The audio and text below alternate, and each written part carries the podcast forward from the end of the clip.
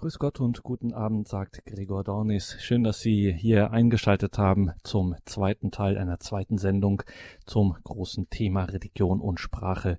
Wir sind verbunden mit Gerhard Adler. Wenn Christen weltweit Pfingsten feiern, dann feiern sie natürlich die dritte göttliche Person und sie feiern das Sprachenwunder. Und das ist Grund genug, auch mal über das Wunder der Sprache überhaupt nachzudenken. Das Wunder der Sprachenvielfalt, des Verstehens und Nichtverstehens. Ich sag Ihnen, da tun sich atemberaubende Schätze auf, wenn man sich da mal etwas vertieft mitnehmen lässt. Woher weiß ich das? Das weiß ich aus Gesprächen mit Gerhard Adler. Der Mann war ein Berufsleben lang als Rundfunkredakteur und Autor tätig und die unzähligen Sprachen mit all ihren Eigenheiten und Kostbarkeiten haben es ihm bis heute angetan. Und das nicht vom Schreibtisch im Elfenbeinturm aus, sondern von seinen weltweiten Reisen und Begegnungen. Eine tolle Sache, dass er heute in der Sendung zu Gast ist. Sie werden Bauklötze staunen, glauben Sie es mir. Sowas hört man wirklich selten. Sie können auch mit Gerhard Adler ins Gespräch kommen. Wir haben ihn am Telefon zugeschaltet. Grüße Gott und guten Abend, Herr Adler. Guten Abend. Herr Adler, von Pfingsten habe ich jetzt gesprochen. Ich lese einfach mal diese Pfingstperikope vor aus der Apostelgeschichte Kapitel 2. Alle wurden mit dem Heiligen Geist erfüllt und begannen in fremden Sprachen zu reden, wie es der Geist ihnen eingab. In Jerusalem aber wohnten Juden, fromme Männer aus allen Völkern unter dem Himmel. Als sich das Getöse erhob, strömte die Menge zusammen und war ganz bestürzt, denn jeder hörte sie in seiner Sprache reden. Sie gerieten außer sich vor Staunen und sagten, sind das nicht alles Galiläer, die hier reden? Wieso kann sie jeder von uns in seiner Muttersprache hören? Parther, Meder und Elamiter, Bewohner von Mesopotamien, Judäa und Kappadokien, von Pontus und der Provinz Asien, von Phrygien und Pamphylien, von Ägypten und dem Gebiet Libyens nach Cyrene hin, auch die Römer, die sich hier aufhalten, Juden und Proselyten, Kreter und Araber, wir hören sie in unseren Sprachen Gottes große Taten verkünden. Alle gerieten außer sich und waren ratlos. Die einen sagten zueinander, was hat das zu bedeuten, andere aber spotteten, sie sind vom süßen Wein betrunken.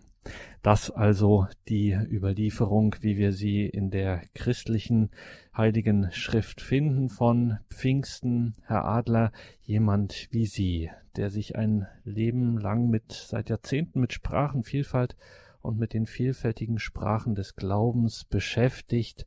Was bedeutet jemandem wie Ihnen das Pfingstfest? Also ich freue mich jedes Jahr auf diese Pfingstlesung aus der Apostelgeschichte, denn ich erinnere mich schon als kleiner Messdiener, äh, habe ich Mund und Augen aufgesperrt, als ich diese Lesung von den Medern, Patern, Elamitern hörte.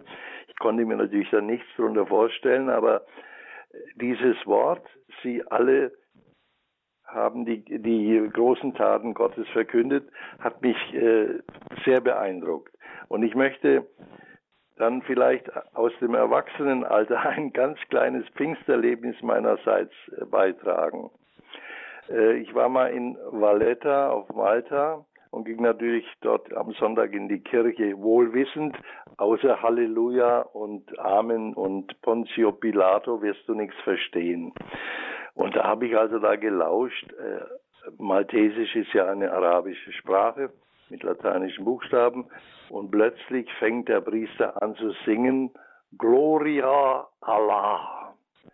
Das hat mich äh, elektrisiert. Da habe ich mir gedacht, die maltesischen Katholiken haben die Anrede, die Bezeichnung Gottes mit allen Arabern gemeinsam, mit allen Muslimen, mit den mittelasiatischen Sprachen wie zum Beispiel in Aserbaidschan, Azeri oder in Indonesien. Und heute will man diesen Christen in, in muslimisch dominierten Ländern verbieten, das Wort Allah zu verwenden.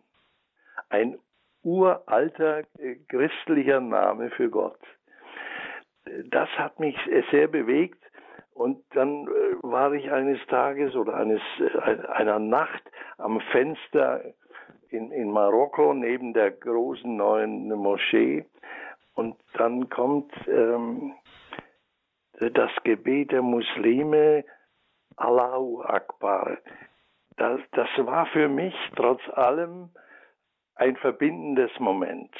Ich will hier gar keinen Synkretismus predigen, aber wir haben die, die, die, den gleichen Gottesbegriff, die, die gleiche Gottesbezeichnung Allah. Das hat mich äh, mitgenommen. Ähm, natürlich, wenn man sich mit den Sprachen beschäftigt, kennt man den Mythos der babylonischen Sprachverwirrung. Aber man muss jetzt sagen, dieser Mythos ist in unserer Gegenwart äh, Wirklichkeit geworden. Wenn wir heute auf dieser Welt über 7000 Sprachen sprechen, wenn wir in Europa 24 Verkehrssprachen schon haben, wenn in einer mittelgroßen Stadt wie hier in Offenburg am Sonntag schätzungsweise Leute mit 30 Muttersprachen, verschiedenen Muttersprachen in die Kirche kommen, ist das für mich wiederum ein Pfingsterlebnis. Die Meter, die Parther, die Elamiter sind vielleicht nicht dabei, aber wir haben Osteuropäer, wir haben Afrikaner, wir haben Asiaten und sie alle wollen in ihrer Muttersprache die Großtaten Gottes verkünden. Das ist für mich Pfingsten. Und so freue ich mich auf die Lesung am Sonntag. Und da wären wir schon bei einem wichtigen Punkt. So viele Sprachen, Herr Adler.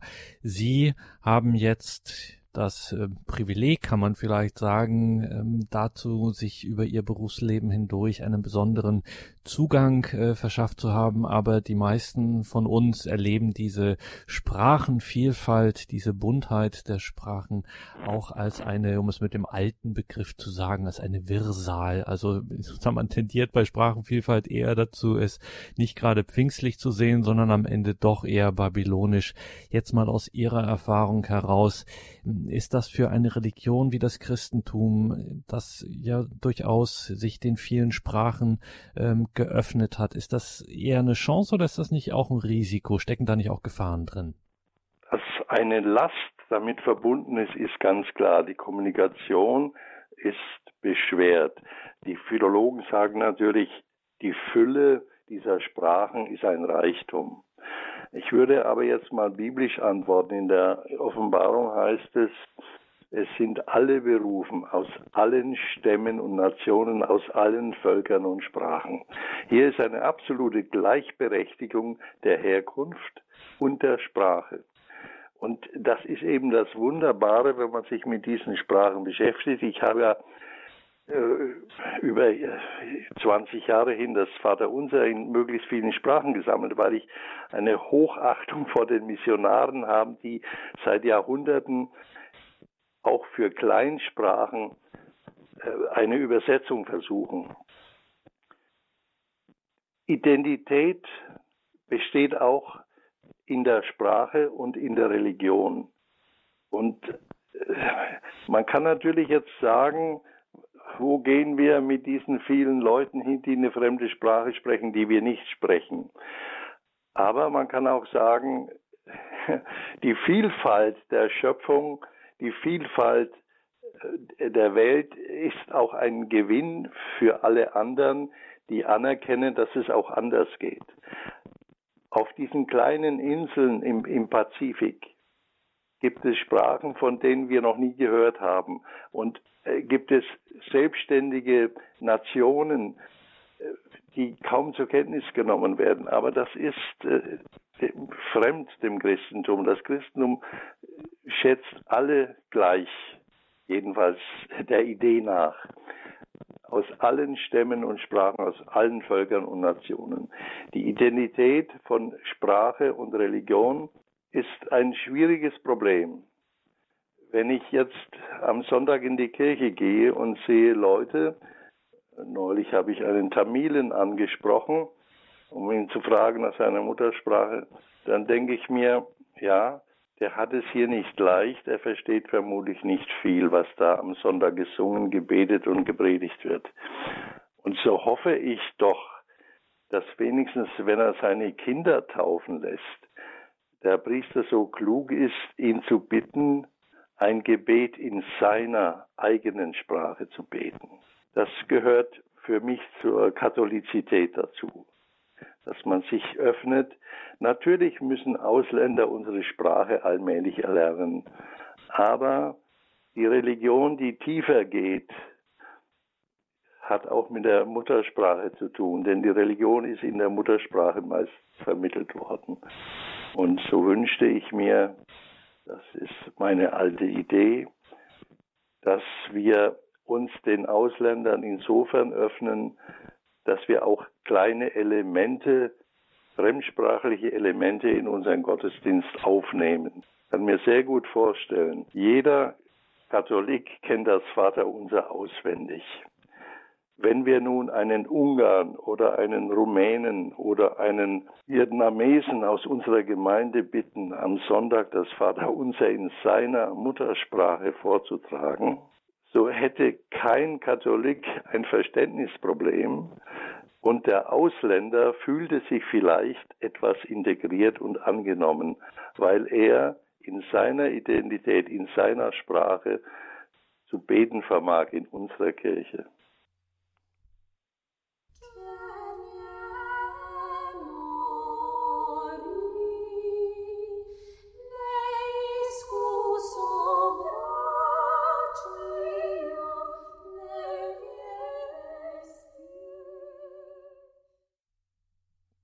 Sie haben eingeschaltet bei Radio Horeb und Radio Maria. Wir sind verbunden mit Gerhard Adler, werfen einen pfingstlichen Blick auf den christlichen Glauben, auf Sprachenvielfalt, auf Sprachenwunder.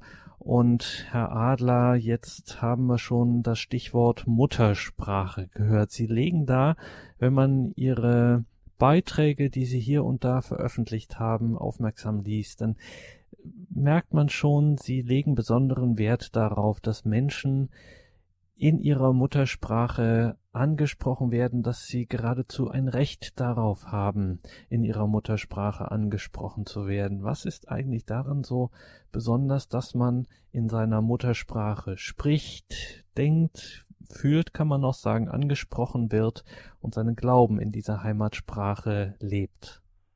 Da vielleicht mit einem Beispiel antworten.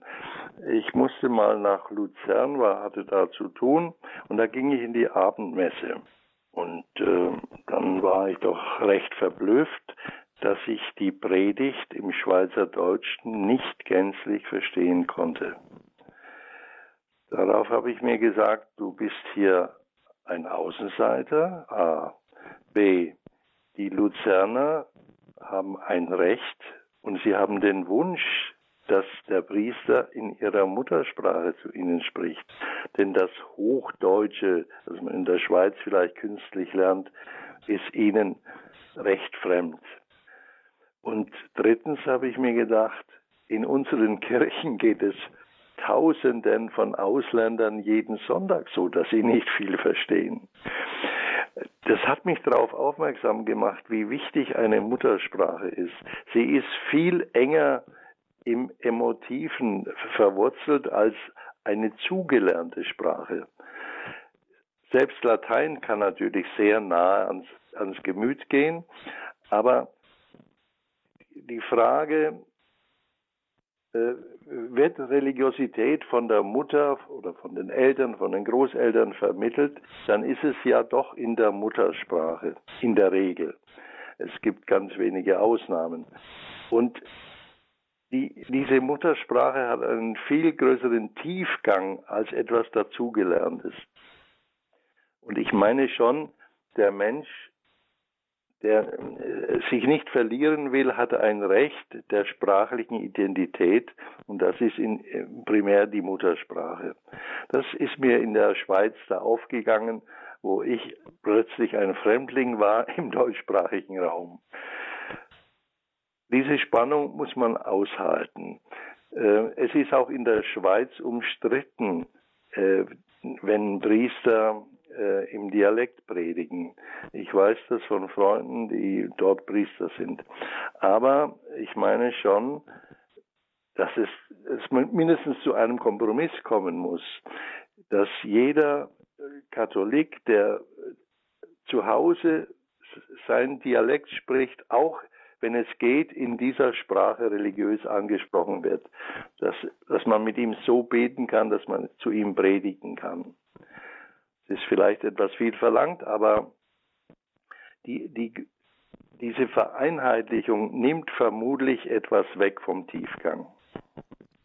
Und da wissen Sie, Herr Adler, genau, wovon Sie reden, weil auch Sie, wie Sie ähm, auch immer wieder darauf hinweisen, auch Sie sind in einer Gegend mit einer Sprache aufgewachsen, mit einem Dialekt, einer Mundart, die man schon, ähm, ja, die schon für Nicht-Einheimische, ähm, auch wenn sie Verständlich zur, ist, ja, zur ja. deutschen Sprache gehört, nicht mehr verstanden wird.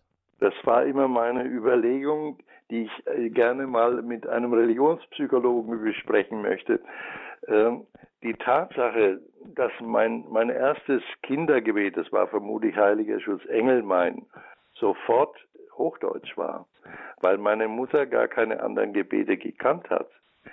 Ähm, weil man äh, in meinem Oberfranken und, und im gesamten süddeutschen Raum praktisch keine Dialekte zugelassen hat, es sei denn, man nimmt Österreich dazu. Ich kann mir aber vorstellen, dass äh, ein Gebet im Dialekt, das als natürlich empfunden wird und nicht so fremd, wie mir die hochdeutsche Sprache war als Kind, dass das tiefer dringt. Und dass mhm. auch hier äh, der, der Dialekt eine, eine eigenständige Berechtigung hat, auch im, im religiösen Bereich. Natürlich äh, kommt man äh, dann zu, zu endlosen Problemen, denn jeder Dialekt ist sehr kleinräumig und 20 Kilometer weiter weg wird ein anderer Dialekt gesprochen, der das gleiche Recht hat.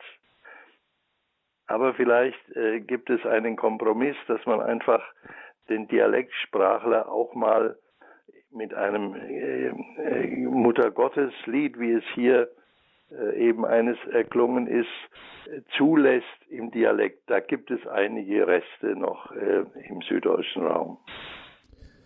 Und wir Aber sind es ist eine Spannung, die, die auszuhalten ist.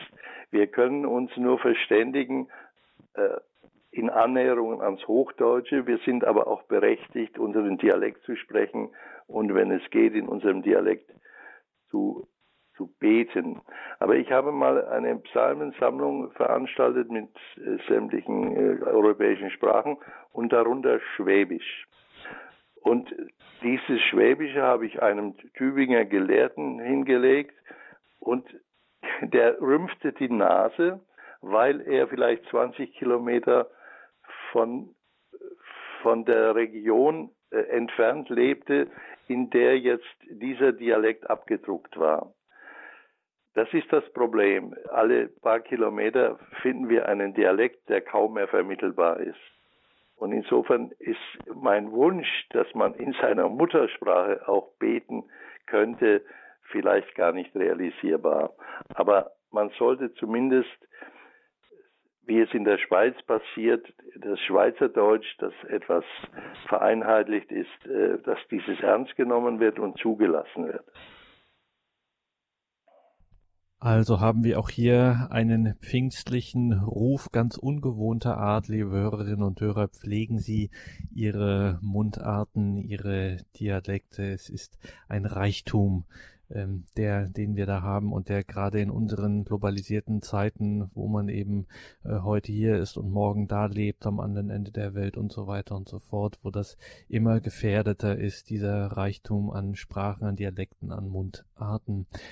Religion und Sprache beschäftigt uns in dieser Sendung mit Gerhard Adler. Herr Adler, noch ein kurzes Wort vielleicht auf dieses Verhältnis von geschriebener und gesprochener Sprache. Wir haben jetzt äh, dieses Pfingstereignis, ein wirklich gesprochenes Ereignis, ein äh, man hört Menschen reden. Auf der anderen Seite sind wir natürlich, auch wenn immer wieder betont wird, das Christentum ist keine Buchreligion, sondern hat personalen Charakter. Trotzdem, wir haben eine heilige Schrift, wir haben Lehre, wir haben Glaubenssätze.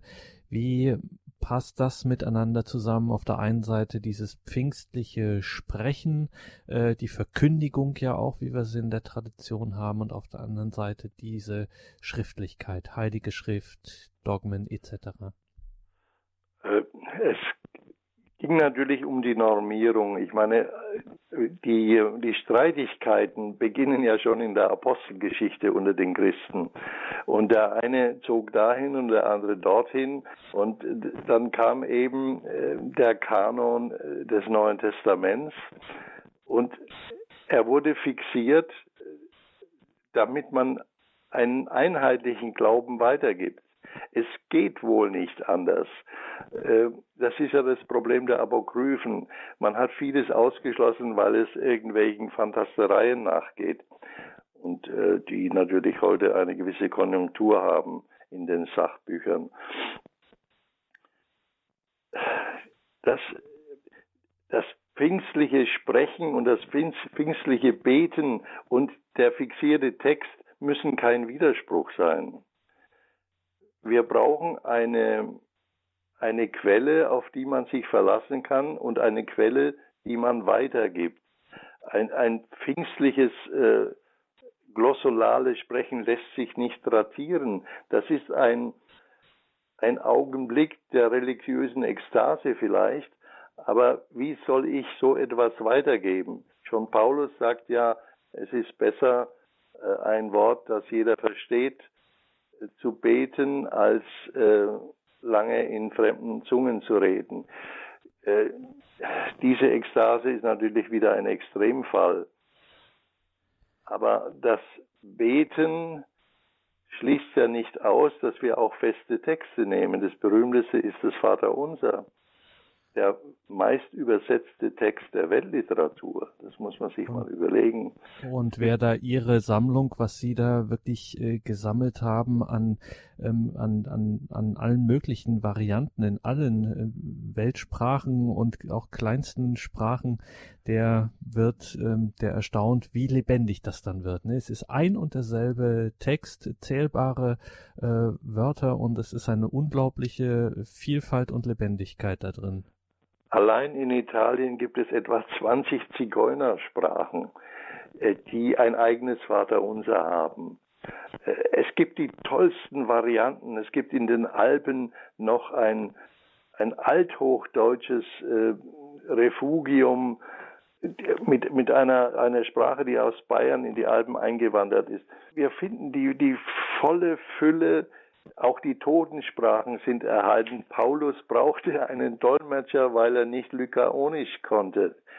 Meine Faszination, man möchte so viel wie möglich von diesen Dingen festhalten, um es zu vergleichen, um festzustellen, dass es das überhaupt gibt. Es glaubt ja kein Mensch, dass, äh, dass äh, Bibelübersetzungen in zweieinhalbtausend Sprachen vorliegen. Und das sind wirklich Sprachen und nicht Dialekte, die äh, kleinere Varianten äh, aufzeigen. Ich finde, das ist auch so ein pfingstliches Erleben, wenn Sie dann Ihre CD aus dem Computer ziehen und wissen, hier habe ich das Vaterunser in 2110 Sprachen. Und dann noch zusätzlichen Varianten, denn es gibt ja nun Sprachen, die in sich unterschiedlich sind, zum Beispiel gibt es ältere Formen des Französischen, die noch gebetet werden und neuere Formen. Zum Beispiel, man merkt es, wenn Gott geduzt wird und nicht gesiezt. Äh, diese Varianten habe ich auch festgehalten, weil es zur Fülle des Christlichen gehört. Das mag man für verrückt halten und äh, das äh, ist vermutlich auch ein gewisser Spleen, aber das ist, das macht mir nichts aus. Ich freue mich, wenn ich dann Schriften vor mir habe, wo ich genau weiß, was da steht, auch wenn ich sie nicht lesen kann, in irgendwelchen indonesischen Idiomen, auf irgendwelchen kleinen Inseln, wo es nur einige hundert Christen gibt, die aber ein eigenes Neues Testament haben. Oder zu meiner großen Freude, dass die Zigeuner in Ungarn ihr eigenes Neues Testament Lovari haben, das aus der Nova Vulgata Pius XII. übersetzt worden ist. So kommt man vom Hundertsten ins Tausendste mhm. und man darf natürlich auch nicht vergessen, dass dieser pfingstliche Impuls auch immer wieder für Philologen eine Versuchung war, eine Weltsprache herzustellen. Vielleicht ist äh, die Sowjetunion am erfolgreichsten mit ihrer russischen Sprachpolitik gewesen. Heute ist es ein vielfältiges Englisch, das vielleicht dominiert. Aber äh, der Impuls ist ehrenwert, wenn man äh, eine Einheitssprache versucht, denn es geht ja um Verständigung und um Frieden. Wenn man sich verständigt, äh, hat man es leichter mit dem Frieden. Gleichzeitig, und das war der Fehler zu Stalins Zeiten, man hat Muttersprachen unterdrückt. Auch die Dominanz äh, des Lateinischen war manchmal nicht ungefährlich für die Ausdrucksmöglichkeiten in Muttersprachen. Und darüber müssen wir noch in einigen Hinsichten sprechen, aber weil Sie das jetzt vorhin gesagt haben, Herr Adler, dass Gott, äh, dass es Sprachen gibt, wo Gott gesiezt wird, ja, wo wir immer gewohnt sind, von den Pfarrern zu hören, dass doch Gott der das große Du ist, ähm, das mich anspricht und so weiter. Es gibt tatsächlich äh, Sprachen, wo Gott gesiezt wird. Ja, also wenn ein Holländer in eine deutsche Kirche kommt, dann äh, wird er sich sehr wundern, dass wir den Priester duzen und mit seinem Geiste. Wir sagen zum Banknachbarn, der Friede sei mit dir. Und wir sagen zu Gott, Vater unser, der du bist im Himmel. Der Holländer verwendet für Gott die Höflichkeitsform. Und ganz natürlich und das hat mit seiner, mit seiner Kultur zu tun. Es werden in Holland zum Teil noch die Eltern gesiezt, also in der Höflichkeitsform angesprochen. Ganz verrückt ist das äh, in unserem Nachbarland Frankreich. Äh, die Franzosen hatten in der älteren Sprachform nur das Du, wie es im Hebräischen und Griechischen und Lateinischen, es gibt ja kein Sie und keine Höflichkeitsform. Die Franzosen hatten das Du. Durch die Monarchie hat man sich natürlich dann gesagt, wenn wir den König in einer Höflichkeitsform ansprechen müssen, was machen wir da mit Gott? Und dann hat man das Wu eingeführt für Gott. Nach dem Konzil äh, hat man ökumenische äh, Bibelübersetzungen gemacht. Und da sind die Franzosen draufgekommen, wir können unser Wu hier nicht halten, denn die Protestanten sagen Du zu Gott. Aber man hat dann, also im Gottesdienst, äh, äh, sieht man den Priester, Le Seigneur soit avec vous et avec votre esprit. Und man, äh, beim Friedensgruß sagt man ja nur, La paix du Christ, der Friede Christi sei mit dir, also das, das Du fällt weg. Aber man sieht nach wie vor die Mutter Gottes, Pleine de grâce, le Seigneur soit avec vous, und so weiter. Äh, und sogar in der Allerheiligen Litanei ist man in, im Französischen dabei geblieben, die Heiligen zu siezen oder in der Höflichkeitsform anzusprechen. Wenn man die Franzosen darauf anspricht, so sagen sie, das haben wir noch gar nicht gemerkt. Diese Formeln sind so im Ohr, gibt ja auch ein, äh, eine Art Radio Horeb in Frankreich mit der, mit der Rosenkranzübertragung, wird die Mutter Gottes durch die Bank gesiezt. Das sind kulturelle Unterschiede, die man zur Kenntnis nimmt und die ich auch in, äh, in meiner Gebetssammlungen äh, wahrgenommen habe, weil sich unterschiedliches ausdrückt, ob man Gott duzt oder sieht. Es gibt offenbar auch äh, im Indischen noch äh, Höflichkeitsformen für Gott, aber das würde jetzt zu weit führen. Äh, Im Spanischen geht es auch durcheinander. der Herr sei mit euch oder der Herr sei mit ihnen. Man hört beides, je nachdem, in welcher Region man sich in Spanien befindet. Da gibt es keine Einheitlichkeit. Ist auch nicht so weiter schlimm. Es ist halt dort im Ohr und es wird so gefühlt und so wird es dann auch ausgesprochen.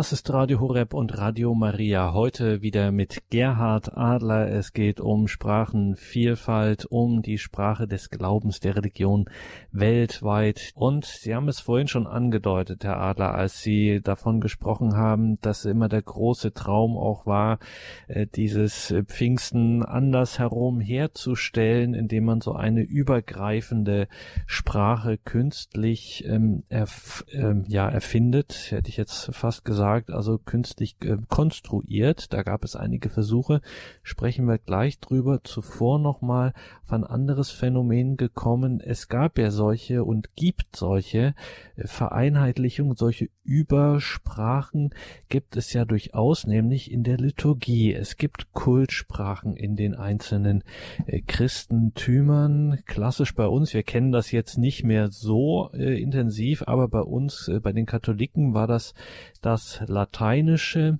Ähm, in den griechischsprachigen ähm, Liturgien gibt es das durchaus, dieses äh, klassische Griechisch, was ja mit dem Neugriechisch nicht mehr identisch ist, Kirchenslawisch etc. Vielleicht können wir noch mal auf diese Kultsprachen zu sprechen kommen, also Sprachen, die eigentlich in unserem Sinne in Anführungszeichen tot sind, sich aber eines blühenden Lebens erfreuen in den Liturgien. Also ich muss bekennen, ich kam mal als Tourist in die Normandie und geriet in einen Gottesdienst bei Benediktinern und es war die Zeit, als man damals das Latein abschaffte. Ich war ungeheuer gerührt, plötzlich äh, meine mein Kinderlatein wieder zu hören, das ich als Messdiener auswendig gelernt hatte. Äh, der Charme des Lateinischen in Ehren.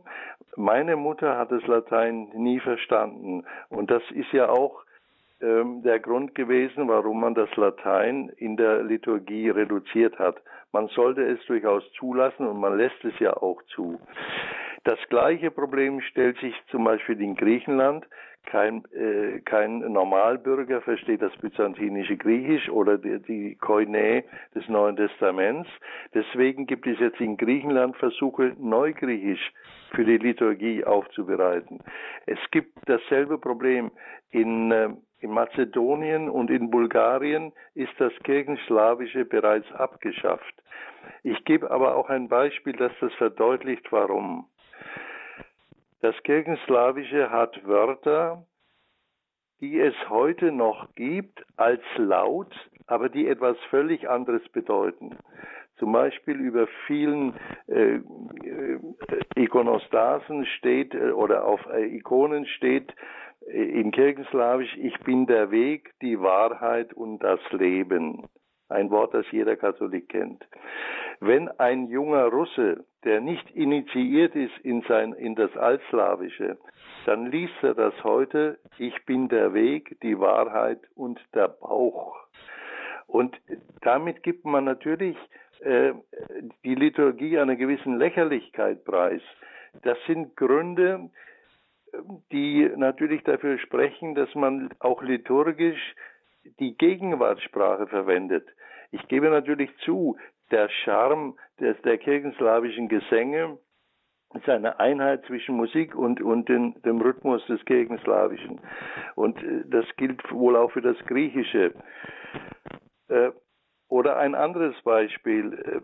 Äh, ich habe meine koptische Bibel und mein, mein koptischer Psalter ist koptisch und arabisch, weil der Kopte normalerweise arabisch spricht und koptisch nicht kennt. Das ist ihm eine vielleicht heilige Liturgiesprache, aber er kann sie nicht lesen. Äh, ähnlich ist es meine äthiopische Bibel hat zwei Kolumnen. Links ist die alte Sprache Geetz und rechts steht das neue Amharisch, weil es gar nicht anders geht. Äh, es, es ist eben die Frage, darf man eine Sprache anbieten, die niemand versteht? Oder sollte man auch mit Kompromissen die neue Sprache verwenden? Man muss vermutlich beides zulassen. Das, äh, ich hänge durchaus auch am Lateinischen. Ich höre gerne kirchenslawische Gesänge. Ich habe eine große Sammlung. Aber ich sehe das Problem bei, bei jungen Leuten in, in Russland, die in, kaum das Vaterunser auf Kirchenslawisch können. Äh, sie, sie, sie empfinden diese Sprache als antiquiert und manchmal lächerlich, wie das mit dem Wort Ich bin der Weg, die Wahrheit und der Bauch. Ist jetzt vielleicht nicht wirklich direkt vergleichbar, aber so wie wir eben heute auch beten, äh, du bist gebenedeit unter den Frauen und nicht du bist gebenedeit unter den Weibern oder ja, so, ne? Wie das früher. Ich darf vielleicht noch ein Beispiel zum Latein geben, ein Be Beispiel, das mich sehr berührt hat. Ich war mal in, äh, in Peking, ging in die Messe und da lagen in der Kirchenbank äh, Noten für den Kirchenchor und da stand drüber Missa de Angelis war ich ganz gerührt, dachte mir, Mensch, toll, da waren die Noten und drunter war chinesischer Text. Dann habe ich mir natürlich in meiner Naivität gedacht, das ist die Übersetzung der Missa de Angelis ins Chinesische.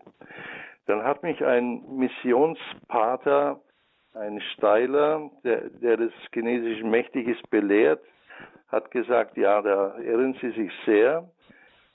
Was Sie hier vorfinden, ist der Versuch der Chinesen, mit den eigenen Schriftzeichen die Lautung des Lateinischen nachzuahmen, damit man Lateinisch singen kann, auch wenn man die Schrift nicht kennt und äh, den Text nicht ganz versteht. Das ist die Treue zu Rom oder zur lateinischen Kultur in China.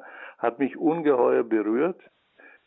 Also um das nochmal, äh, damit wir das wirklich habe. Äh, verstanden also, habe, damit wir das verstanden haben. Also es wäre quasi so, als wenn wir äh, einen chinesischen Text in deutschen Buchstaben, in, in, in lateinischen so Buchstaben versuchten. Äh, mhm. Was natürlich immer nur zum Teil geht. Wir können zum Beispiel mit unserer Schrift die Tonhöhen des Chinesischen nicht ausdrücken.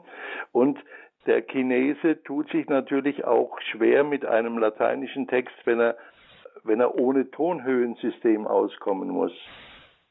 Und so versuchte er mit diesen, mit diesen Schriftzeichen seiner Sprache das Latein zu imitieren, weil er sich zur römischen Kirche gehörig fühlt. Wir sind in dieser Sendung verbunden mit Gerhard Adler, sprechen über Sprachenvielfalt und haben jetzt eine Anruferin aus Saarbrücken in der Leitung, die Frau Jung, wenn ich das richtig sehe. Ja, richtig. Guten Abend, grüß Gott. Guten Abend. Ich wollte mit Herrn Adler deswegen sprechen. Ich habe ein, eine sprachwissenschaftliche Arbeit von einem jungen äh, Afrikaner, der hat äh, also eine Doktorarbeit geschrieben und zwar heißt sie Ewe, der stammt aus dem Stamm der Ewe, Ewe ja. Westafrika. Und Ewe griechische Metamorphose, das ist die Umwandlung und die Bewahrung der griechischen Sprache, aber doch der Umwandlung bei der Übersetzung. Und das ist am Beispiel der Ewe Bibelübersetzung dargestellt. Und das ist also sehr interessant dargestellt und man kann es sogar als Laie verstehen, weil er äh, zuvor Theologie studiert hatte und äh, das an einem biblischen Thema dann auch durchgeführt hat, seine Arbeit. Das wollte ich Ihnen mal sagen. Vielleicht das haben Sie in einer Stammessprache kein Beispiel, äh, das Ihnen so vorgeführt werden könnte. Ja, das ist ein sehr schönes Beispiel, das Sie geben. Es ist ja in einigen äh, auch südamerikanischen Indianersprachen wird äh, dein Reich komme, weil es dafür keinen Begriff gibt mit Basileia dargestellt, mit dem griechischen Begriff. Und so ist es in Afrika wohl auch. Andererseits müssen wir noch vielleicht sogar hinzufügen, in diesen afrikanischen Sprachen gibt es Laute, die wir nicht kennen und die wir mit unseren Buchstaben gar nicht ausdrücken können. Deswegen gibt es ein Afrika-Alphabet. Afrika Aber das ist ein sehr schönes Beispiel. Ewe, also die Vielfalt in, zum Beispiel in Nigeria oder in anderen afrikanischen Staaten ist derart enorm, dass heute noch neue Bibelübersetzungen geschaffen werden müssen, um all diesen Stämmen gerecht zu werden. Das ist eine ungeheure Anstrengung und es ist sehr gut, wenn dann in Europa studierende Afrikaner sich um solche Dinge bemühen. Mhm. Ja, ich wollte. Dankeschön für diesen schön. Beitrag, Frau Jung. Alles Gute nach Saarbrücken. Danke. Auf Wiederhören. Ja, ein interessantes äh, Beispiel, auch eben gerade wenn so Begriffe übernommen werden, eins zu eins, wie Sie dieses Basileia-Beispiel genannt haben aus Indianersprachen, was dann eben als Wort, äh, was in der Sprache selber gar nicht vorkommt, was übernommen wird aus der ähm, Sprache, aus dem Griechischen.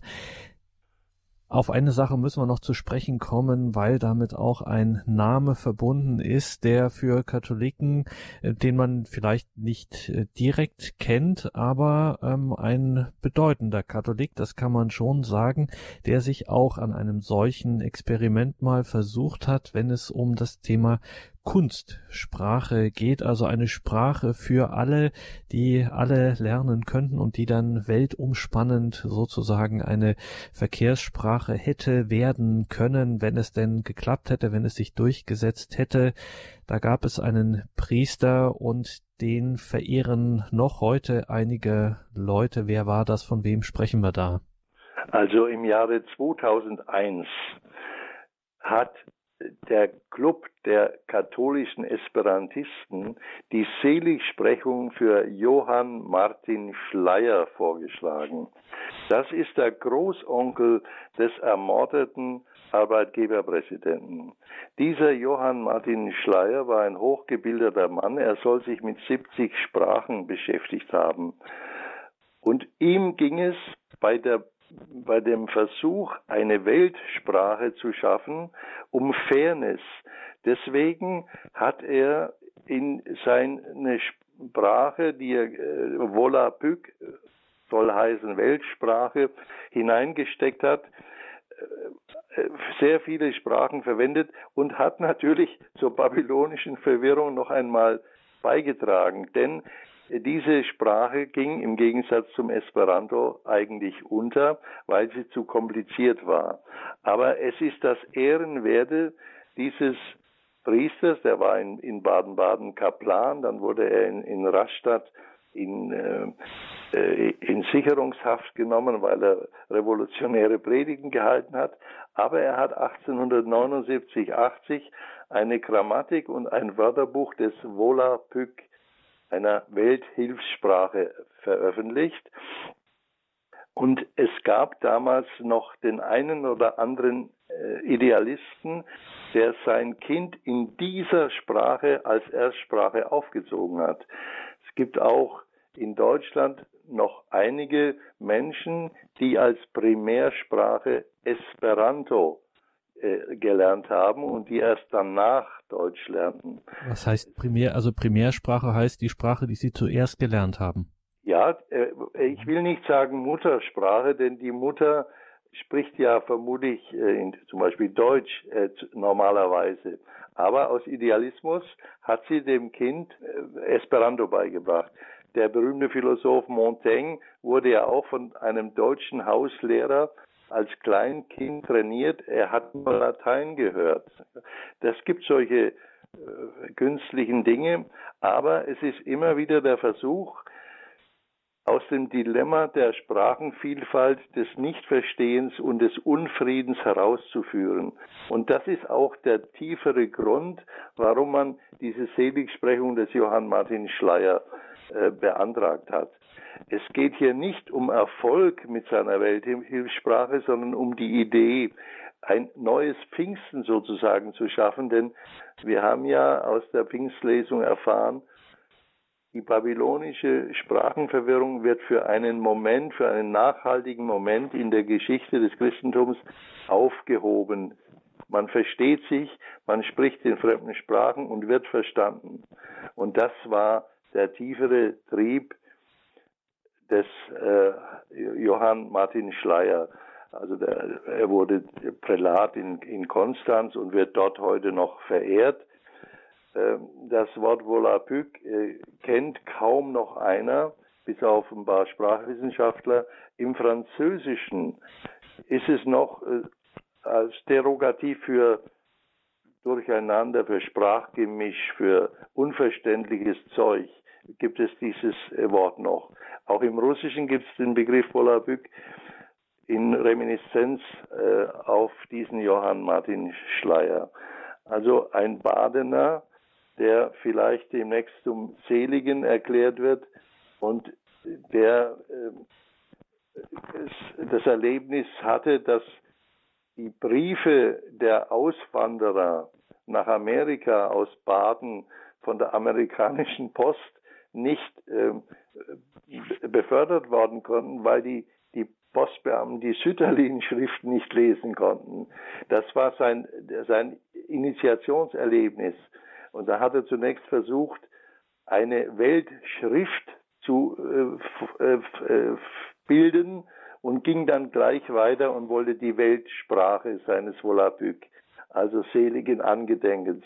Ein wunderbarer Mann äh, aus Baden und aus, äh, aus Konstanz.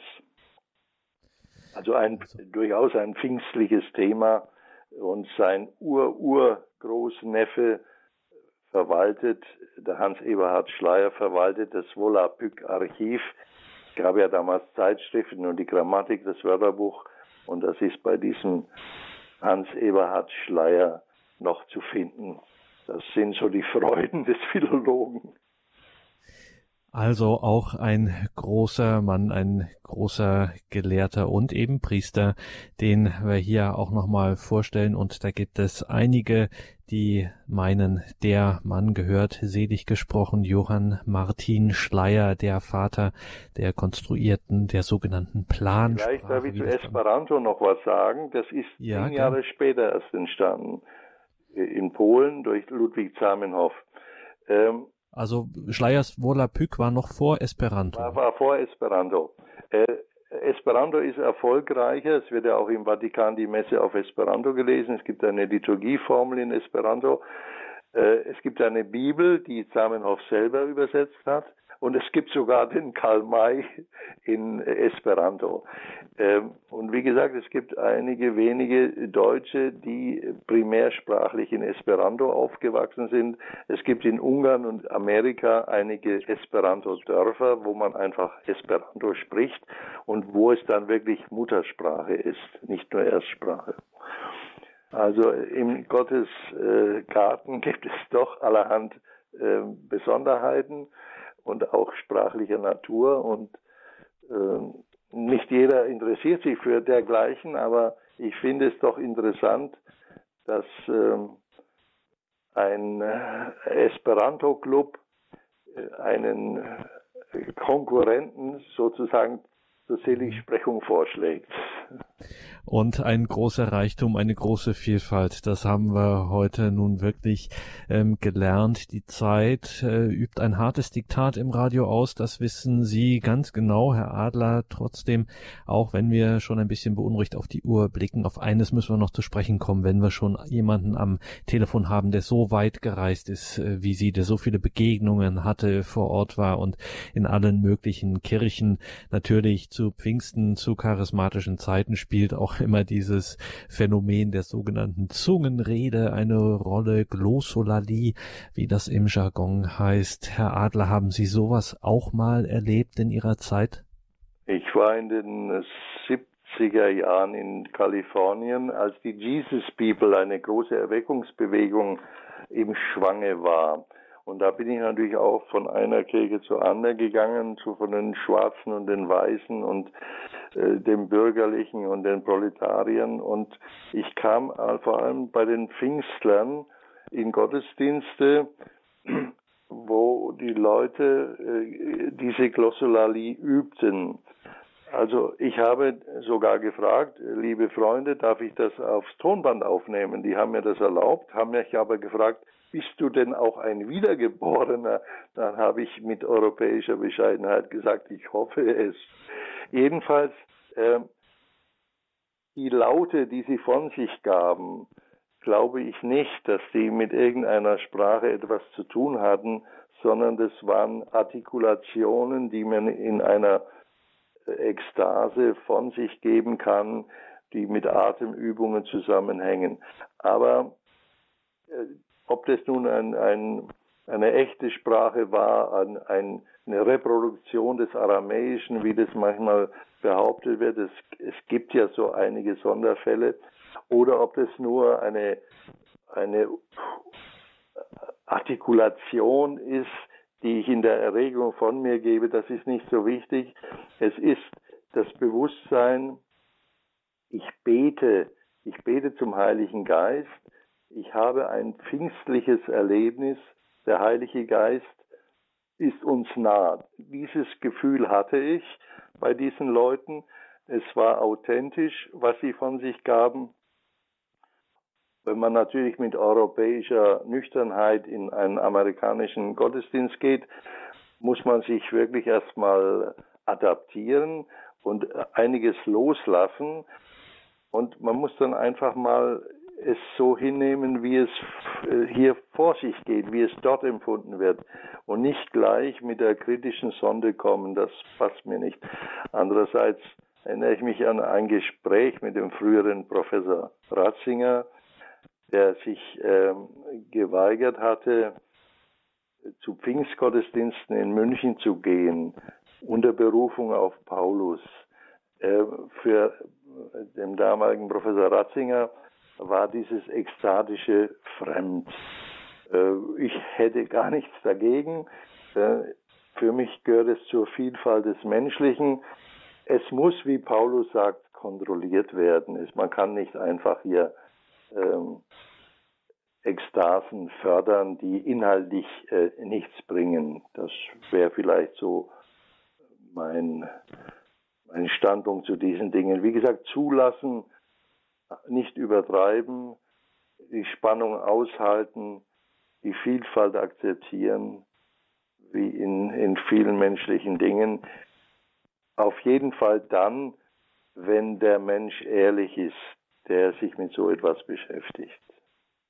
Das wäre etwa meine, mein Standpunkt zu, zur Glossolalie sagt Gerhard Adler heute in dieser Sendung, wo wir über Religion und Sprache, über Sprachenvielfalt des Glaubens im Christentum, wo wir einfach pfingstlich auf das Phänomen Sprache, das zu uns gehört, wie unser Herzschlag, wie sich das im Christentum zeigt in den verschiedenen Traditionen weltweit. Danke, Herr Adler, für diese Sendung und natürlich auch für die Sendung davor, für Ihre Einblicke. Das, wie gesagt, am Anfang habe ich das schon gesagt, das hört man nicht alle Tage, solche Dinge, was Sie hier aus Ihrer Erfahrung berichten konnten. Danke, dass Sie uns daran haben teilhaben lassen. Alles Gute nach Offenburg. Auf Wiederhören.